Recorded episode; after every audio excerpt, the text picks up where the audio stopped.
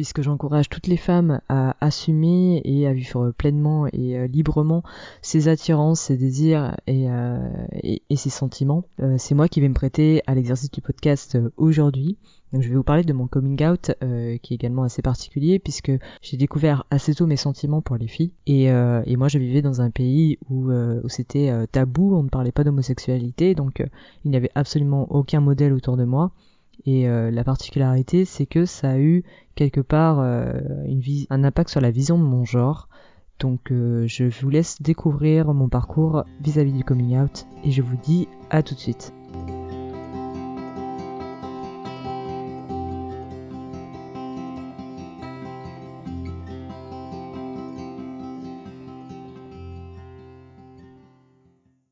Bonjour Stéphanie. Bonjour Léna. Alors maintenant, c'est au tour de Stéphanie, créatrice du blog Drag Queer, de se prêter au jeu de, du question-réponse, mais du coup du côté des réponses. Merci d'avoir accepté de nous livrer ton témoignage euh, pour euh, ce guide de coming out. Je me suis dit que ce serait bien que, je fasse aussi à mon tour euh, ce témoignage, parce que comme il y a des personnes qui se livrent dessus et qu'on parle de l'acceptation de, de le fait de s'assumer, moi, je suis une personne qui m'assume totalement. D'ailleurs, euh, je suis assez visible, hein, j'ai envie de dire. Du coup, ça me semblait important aussi que je mette euh, les mains à la pâte et que je me livre aussi un petit peu euh, sur ces podcasts. Et du coup, est-ce que tu peux te présenter en quelques mots, même si certaines doivent déjà te connaître? Oui, donc moi c'est Stéphanie, j'ai 28 ans. pour ma part, je me définis lesbienne.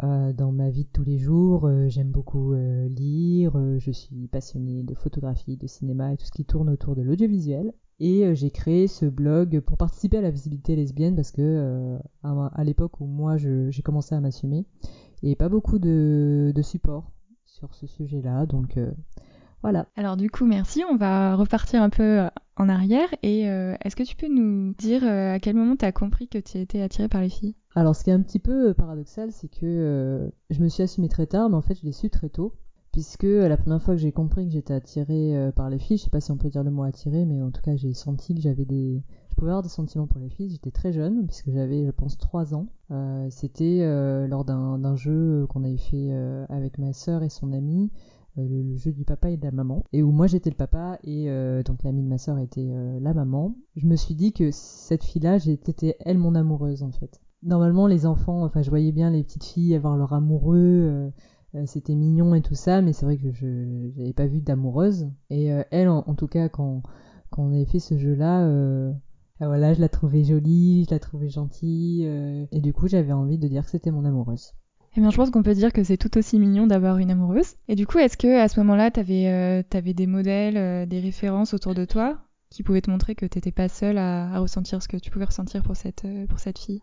Alors pas du tout, puisque euh, en plus j'étais même pas en France où euh, j'imagine qu'il y avait déjà euh, certains sujets qui étaient abordés, c'était en 95. Moi j'étais j'étais en Nouvelle-Calédonie, donc c'est autre chose. Et, et du coup c'est encore plus tabou là-bas. Donc j'avais pas du tout de modèle et, et du coup j'ai même pas soupçonné en fait que c'était possible. Je pensais que que j'étais euh, exception en fait, au point que euh, je me suis dit que j'étais même pas, c'est même pas que j'étais une fille attirée par les filles, enfin une fille amoureuse de filles, c'est que euh, à un moment j'ai même pensé que c'était, ça devait être parce que j'étais un garçon. Ah oui d'accord, donc en fait ça a eu un gros impact sur ton identité et ta façon de te voir. En fait dans ta famille, on en parlait ou pas du tout? On n'en parlait pas dans ma famille puisque euh, on, me prêtait même des amoureux, on imaginait des amoureux pour moi, je décidais pas trop. Euh, du coup, je suivais un petit peu le move. Ou euh, si on me disait, ben ça c'est l'amoureux de Stéphanie, ok, c'est mon amoureux. Ok, sympa.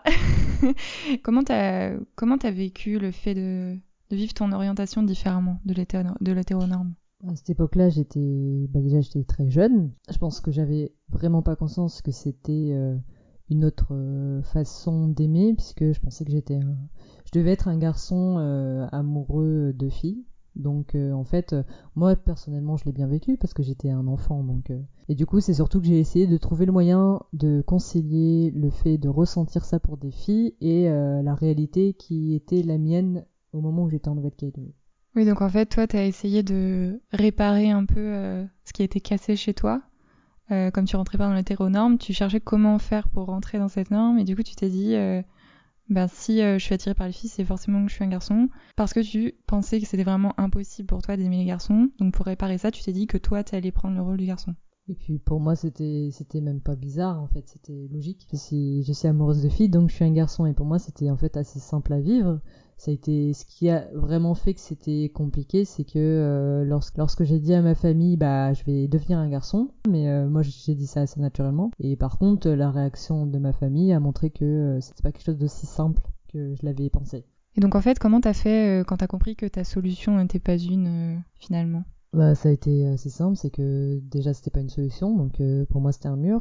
Comme c'était pas possible, enfin moi j'avais vraiment associé le fait d'être amoureuse de filles, d'être un garçon, parce que vraiment ça n'existait pas dans mon environnement. Euh, du coup c'était impossible. Et comme c'était impossible, euh, pour moi la seule solution c'était que je ne sois plus amoureuse de filles, en tout cas que je que je refoule ça et que je mets ça très très loin de moi et de me forcer en fait à rentrer dans la norme pour que tout redevienne euh, normal. Donc maintenant, tu nous l'as dit, tu définis lesbienne. Est-ce que cette définition, elle a évolué avant et après le coming out ou ça a toujours été ça? Bah, comme je me refoulais, de toute façon, j'ai essayé de penser que j'étais une femme hétéro, femme cisgenre hétéro même. Euh, du coup, j'ai un petit peu joué un rôle, j'ai porté un masque. J'ai essayé euh, en me disant que les garçons que je trouvais plus ou moins mignons, plus ou moins gentils, euh, c'était ça l'attirance. Bon, évidemment, c'était pas ça parce que je le sentais très bien. La subtilité le refoulement, c'est pas que on ignore quelque chose, c'est juste qu'on ne veut pas l'entendre. Donc moi, j'avais très, j'étais très consciente du fait que j'étais attirée par les filles et je me le cachais pas à moi-même en soi. Je savais que j'avais des amoureuses, je continue à avoir des amoureuses, mais c'est simplement que je l'exprimais pas. Et par la suite, euh, en fait, j'ai une période où je me suis questionnée aussi sur euh, la question trans, puisque euh, bah, comme quand j'étais petite, en fait, à un moment, je me sentais garçon, et du coup, bah là, c'était un petit peu euh, particulier parce que euh, du coup, je me définissais pas vraiment euh, lesbienne, je me définissais comme simplement un garçon dans le mauvais corps qui était attiré par les filles, mais qui était inaccessible pour lui parce que il n'était pas dans le bon corps. Donc en fait, tu t'es cherché de différentes façons, donc par ton orientation et ton genre. À quel moment t'as eu l'impression que ça s'est recentré, que t'as compris vraiment qui tu étais toi? Euh, la première chose, c'est que en fait, ce qui m'a vraiment, enfin mon déclic à moi, qui m'a déjà permis d'enlever le masque hétéro euh, femme cisgenre, c'est le fait que je supportais plus le contact avec euh, les garçons, parce que forcément, quand on joue le rôle d'être hétéro, à un moment, on a des relations avec des garçons, et du coup, ça, je le supportais pas. Je me suis dit jusqu'où ça, ça peut aller? Donc j'ai pensé à la question des relations sexuelles et je pouvais pas l'envisager. Et c'est cette peur-là de, de vivre des relations sexuelles de, que, je, dont je ne, que je ne voulais pas, qui a fait que ça a vraiment euh, ça a accéléré les choses. Et là, je me suis dit non, c'est pas possible, je vais faire mon coming out. Je vais dire que je suis attirée par les filles. Donc en fait, dans ton cas, tu dirais vraiment que le, la question sur le genre, c'était juste lié au fait que tu refoulais l'homosexualité? Alors la question de mon genre, c'est un peu particulier. Donc moi, je me définis à genre aujourd'hui. Euh, c'est pas totalement lié du coup l'homosexualité, c'est aussi ma, ma façon d'être qui je suis, où je me perçois vraiment comme une personne et je me vois pas vraiment homme ou femme. Euh, c'est juste que dans la société, euh, il y a différentes normes et que au-delà de l'hétéronorme, bah, quand t'es une fille, tu dois être comme ça.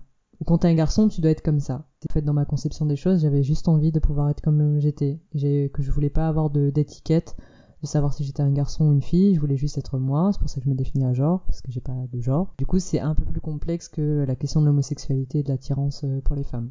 Du coup, tu, nous dis que tu es à genre et en même temps, euh, tu te présentes comme une femme et tu genres euh, au féminin. Est-ce que euh, il y a une explication euh, Alors, il y a une explication à, à ça, euh, qu'elle soit rationnelle ou pas, c'est que euh, moi, pour ma part, qu'on me dise que euh, tu es euh, monsieur ou que tu es madame, ça me dérange pas parce que pour moi, ça n'a pas de sens. Qu'on me dise que je suis une femme ou un homme, ça n'a pas de sens. Même les, proches, euh, les plus proches, la, la famille proche, euh, elle me dit euh, qu'en fait, elle n'arrive pas à me définir euh, si je suis un garçon ou une fille. Donc déjà, à partir de là, ça n'a pas de sens pour moi d'utiliser euh, le il ou le elle. C'est juste que euh, dans ma façon de communiquer avec les autres, c'est plus simple pour moi euh, d'utiliser le féminin déjà parce que je n'ai pas de problème avec euh, euh, cette identité là non plus. Mais si quelqu'un me disait il en fait ça me dérangerait pas. C'est juste que par facilité et parce que je m'identifie mieux à la culture lesbienne et ben du coup je me définis en tant que femme lesbienne. Alors que du côté des hommes enfin de me définir du côté du masculin en fait pour moi il n'y a, a pas de caractéristiques auxquelles je peux m'accrocher. Donc c'est moins facile pour moi de communiquer sur ce mode là que de communiquer en tant que femme. D'accord, donc en fait, euh, vu que toi tu te définis pas dans, dans un modèle binaire, tu prends euh, ce qui est plus simple pour toi et euh, comme tu, tu as été identifiée femme et que tu, tu te reconnais dans le, dans le vécu des autres femmes, tu continues d'utiliser le genre féminin? Oui, par facilité de communication, par identification plus simple et, et que le fait que bah, moi utiliser le, le, masculin, en fait pour moi ça, ça aurait pas de sens et donc, euh, concernant le fait d'être lesbienne, comment et pourquoi tu as décidé de... que ce serait bien pour toi de faire ton coming out et en tout cas de, de l'assumer? Parce que j'avais plus envie de porter un masque, parce que je supportais plus le contact euh, avec les hommes. Et euh, en fait, il y a une phrase que je me suis dite, c'est euh, je préfère être seule que malheureuse. du coup, sur la question du genre, comme tu te reconnais pas dans le modèle binaire homme-femme, est-ce que tu as, as, fait un coming out pour ça aussi ou, ou ça a été différent? Et eh ben déjà comme il y a eu une période où je me suis identifiée comme homme trans, euh, j'en ai parlé autour de moi parce que ça, bah, j'avais besoin de me sentir soutenue, mais c'est aussi que j'allais faire des démarches. J'étais relativement jeune, du coup, euh, du coup j'avais besoin un petit peu du soutien aussi de ma mère particulièrement. Et du coup j'en avais parlé un petit peu autour de moi, euh, comme quoi j'avais l'intention de rencontrer un endocrinologue, etc. J'avais d'ailleurs déjà un diagnostic de dysphorie de genre dans ce sens-là, j'ai fait euh, un coming out. Et après, euh, sur la question, euh, bah, quand je me suis plus identifiée à, genre, en fait, j'ai pas vraiment fait de coming out parce que c'est comme ça que les gens m'ont toujours identifié. Donc du coup, tu, dis que tu en as parlé à ta mère sur la question du genre. Et donc en fait, quand tu as fait ton coming out en tant que lesbienne, à qui tu en as parlé en premier et comment tu as défini les personnes à qui tu allais en parler? La première personne à qui j'en parlais, c'était mon meilleur ami à l'époque, euh, donc c'était à lui que j'en avais parlé, mais c'était encore un peu confidentiel, fallait pas en parler à tout le monde. Par la suite, euh, j'avais un petit groupe d'amis, donc euh, un par un, euh, je l'ai dit, euh, sachant qu'il y a une personne avec qui ça s'est pas bien passé parce qu'en fait, elle a un petit peu raconté à des gens euh, qui initialement j'avais pas prévu de dire. Donc là, j'avais 17 ans. Et par la suite, j'en ai parlé à ma mère, sachant que ma mère, euh, elle a eu une réaction euh, très euh, neutre, on va dire. En fait, elle, le savait depuis un petit moment. Elle m'a dit, je le savais, j'attendais juste que tu me le dises. Alors que moi, j'avais fait tous ces efforts pour le cacher. En fait, ça se voyait à 200 km. Et bah après, j'en ai parlé à mes sœurs. Et je pense que la dernière personne à qui j'en ai parlé, c'était mon père. Du coup, comment ça s'est passé, ce coming out auprès de tes amis et puis de ta famille? Euh, auprès de mes amis, de toute façon, j'avais très bien sélectionné les personnes avec qui j'en parlerais. Du coup, ça s'est bien passé parce que je m'attendais à ce qu'ils le prennent bien. Euh, et du coup, moi, ça m'a déjà soulagé parce que je pouvais en parler à quelqu'un. Et ensuite, par rapport à ma famille, bah, j'ai l'impression que tout le monde était un peu au courant. Donc, euh, ça a choqué personne. Et c'est là aussi qu'il y a un moment qu'il y avait ma petite sœur qui avait dit c'est drôle parce que moi je t'ai jamais vu comme un garçon comme une ou comme une fille, donc du coup la question de l'homosexualité c'était un peu euh, dépassé, j'ai envie de dire. Par rapport à juste peut-être mon père, euh, où là ça a été un peu plus discret, on va dire. Il a dit oui d'accord, mais j'ai jamais trop su ce qu'il en pensait. Oui, souvent c'est un peu ça qui se passe. on commence par en parler à nos amis parce que comme nos amis on les choisit, il y a plus de chances que ça se passe bien puisqu'on est entouré en général de personnes qui nous ressemblent. Et euh, par rapport à ton père, comment t'aurais aimé qu'il réagisse en fait? Je pense pas que j'avais d'attente euh, particulière par rapport à mes proches, j'avais juste pas envie d'entendre que c'était pas normal ou que de sentir du rejet ou du déni, mais après comment les personnes le reçoivent, euh, j'avais pas d'attente de, de, grandes enlaçades ou de choses comme ça. Parce que de toute façon euh, dans ma famille on est assez euh, sur l'expression des sentiments c'est assez neutre on va dire, donc c'est pas quelque chose qui est choquant pour moi, donc je m'attendais pas non plus à des grosses grosses fêtes. du champagne et tout ça quoi. Donc leur réaction pour moi elle était attendue. Et du coup, quand euh, tu as fait ton, ton coming out, euh, qu'est-ce que tu as ressenti euh, en l'annonçant? Quand... quand je l'ai annoncé, en fait, pour moi, c'était la grosse fête.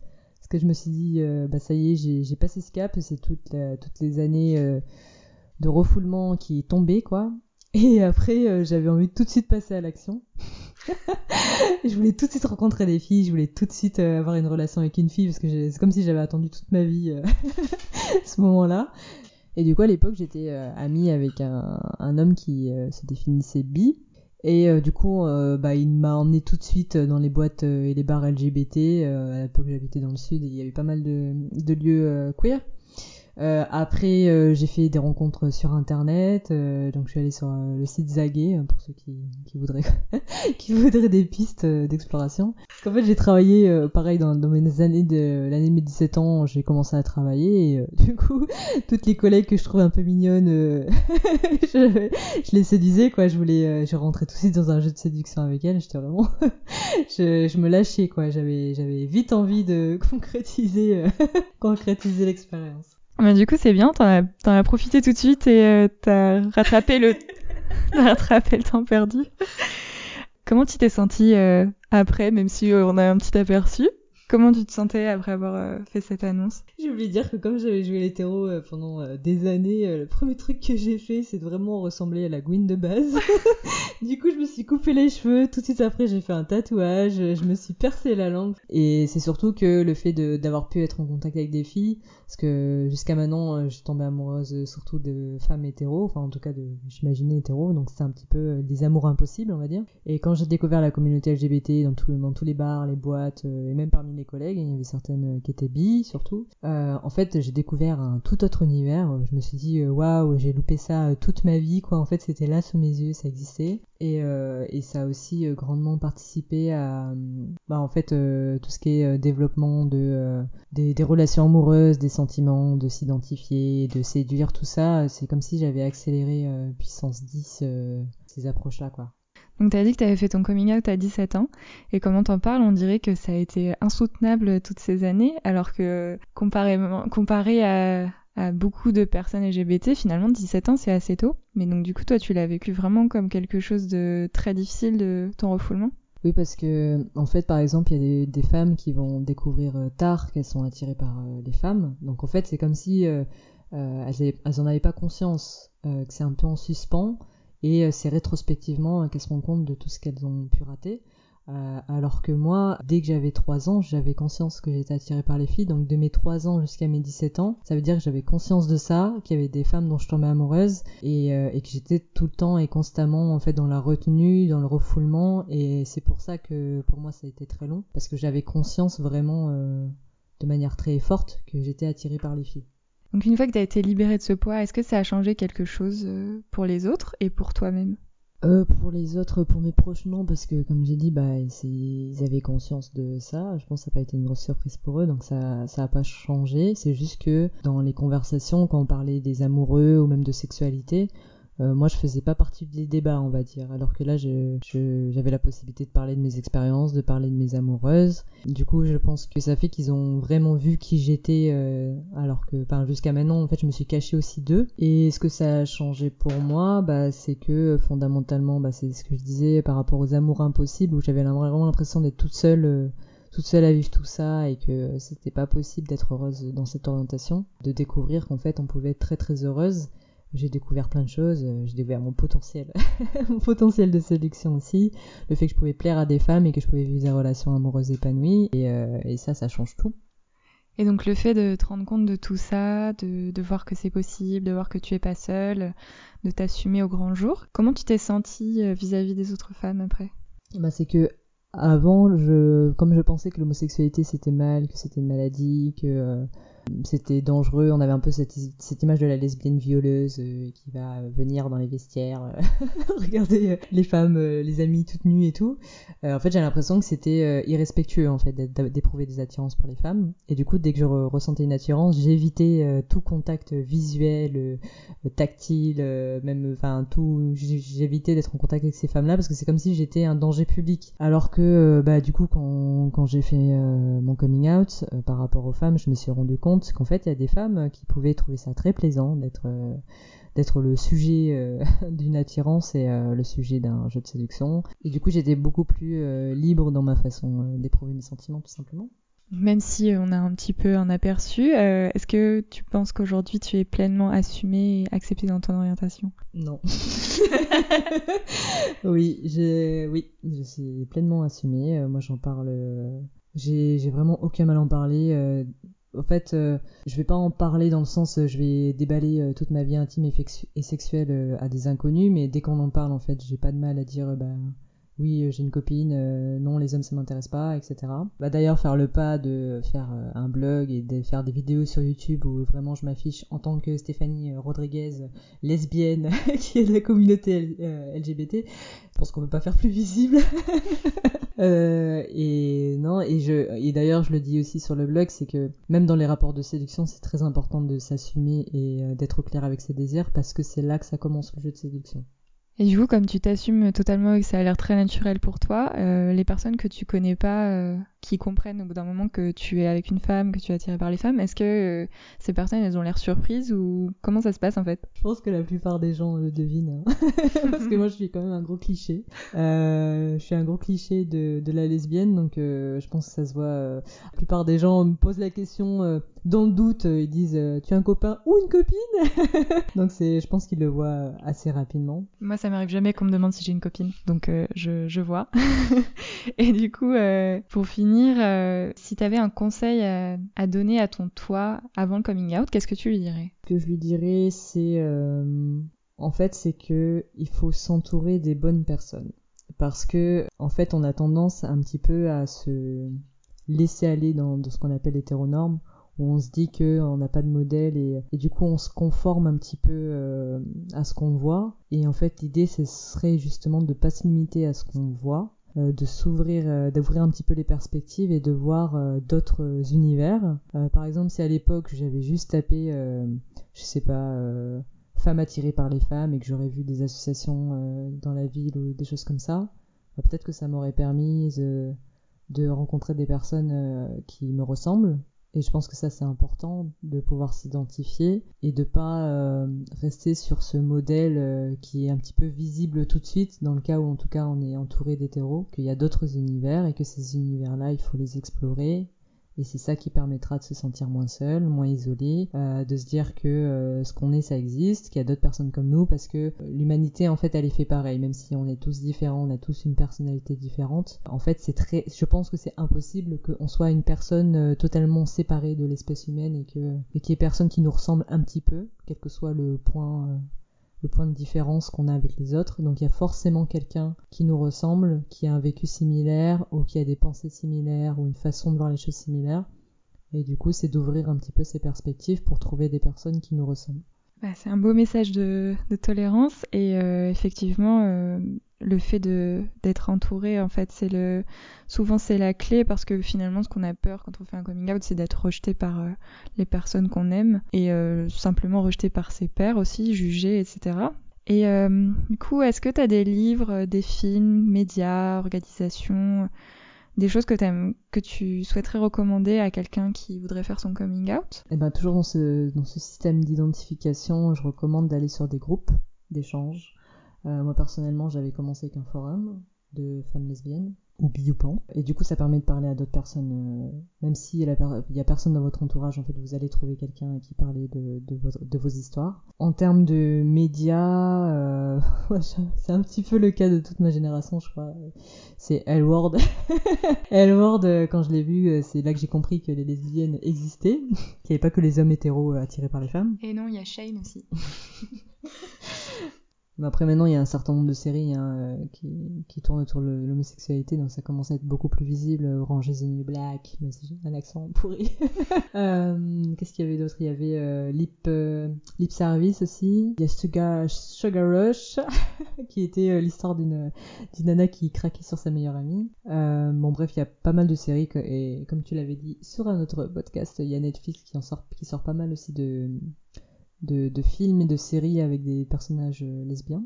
Et euh, de se tourner, euh, si c'est possible, de se tourner vers du, réel. Donc si dans la ville il y a une association, un service de planning familial ou, en tout cas un endroit où on a la possibilité d'exprimer un petit peu ce qu'on ressent et qu'on peut pas on peut pas en discuter dans, sa famille ou son entourage ça permet d'avoir des, personnes qui ont l'habitude de fréquenter des personnes qui se recherchent et euh, du coup de pouvoir trouver des réponses auprès de professionnels et auprès de bénévoles qui, euh, qui sont actifs et militants pour ces causes-là.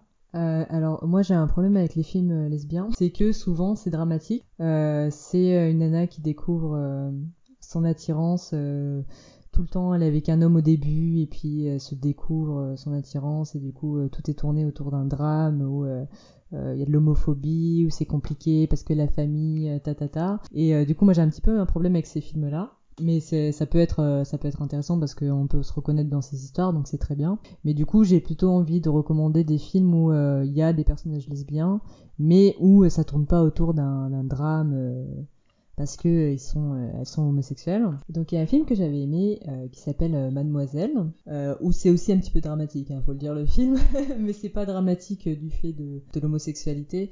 Très bien, merci beaucoup. Est-ce qu'il y a quelque chose que tu as envie d'ajouter après tout ça? Eh bien, je suis très heureuse aujourd'hui dans mon homosexualité. Je suis très amoureuse avec une femme magnifique, extraordinaire. Et du coup, juste pour ça, je regretterai jamais d'avoir fait mon coming out.